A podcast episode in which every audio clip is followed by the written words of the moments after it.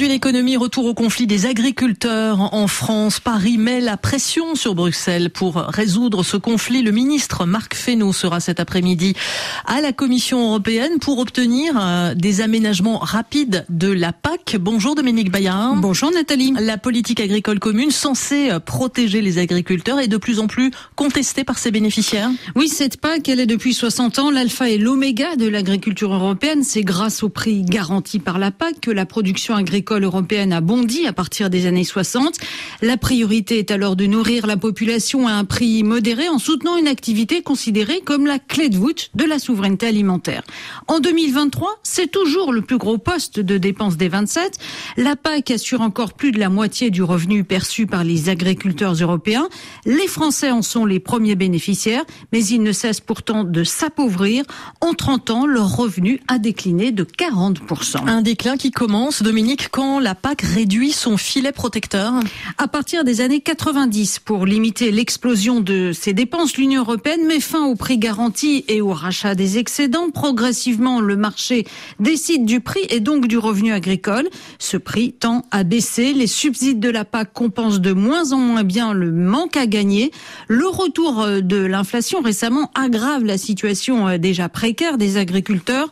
La flambée du carburant, des engrais alourdit leurs coûts et la hausse des taux d'intérêt réduit leur capacité d'endettement. C'est dans ce contexte toujours plus difficile qu'ils doivent s'adapter à une nouvelle métamorphose de la PAC.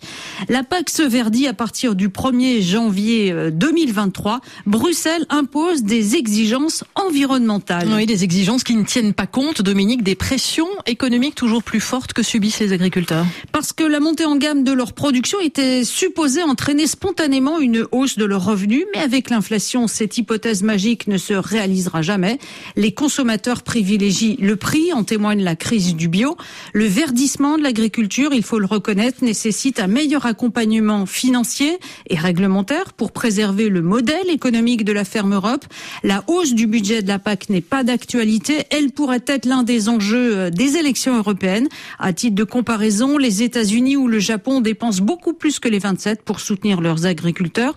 Les Suisses sont les champions du monde avec des subventions agricoles trois fois plus élevées que celles de l'Union européenne. Les agriculteurs dénoncent aussi euh, les accords de libre-échange signés au nom des 27. Hein. Oui, là-dessus, le président Macron est à la manœuvre pour suspendre la signature d'un accord avec le Mercosur pénalisant les viandes françaises. L'autre sujet de crispation pour les Français comme pour les Polonais ou les Roumains, c'est celui des produits ukrainiens autorisés en Europe sans droit de douane. Une largesse qui, elle aussi, sera sans doute revue à la baisse. Aujourd'hui, l'économie, c'était Dominique Bayard. Merci à vous, Dominique. À demain.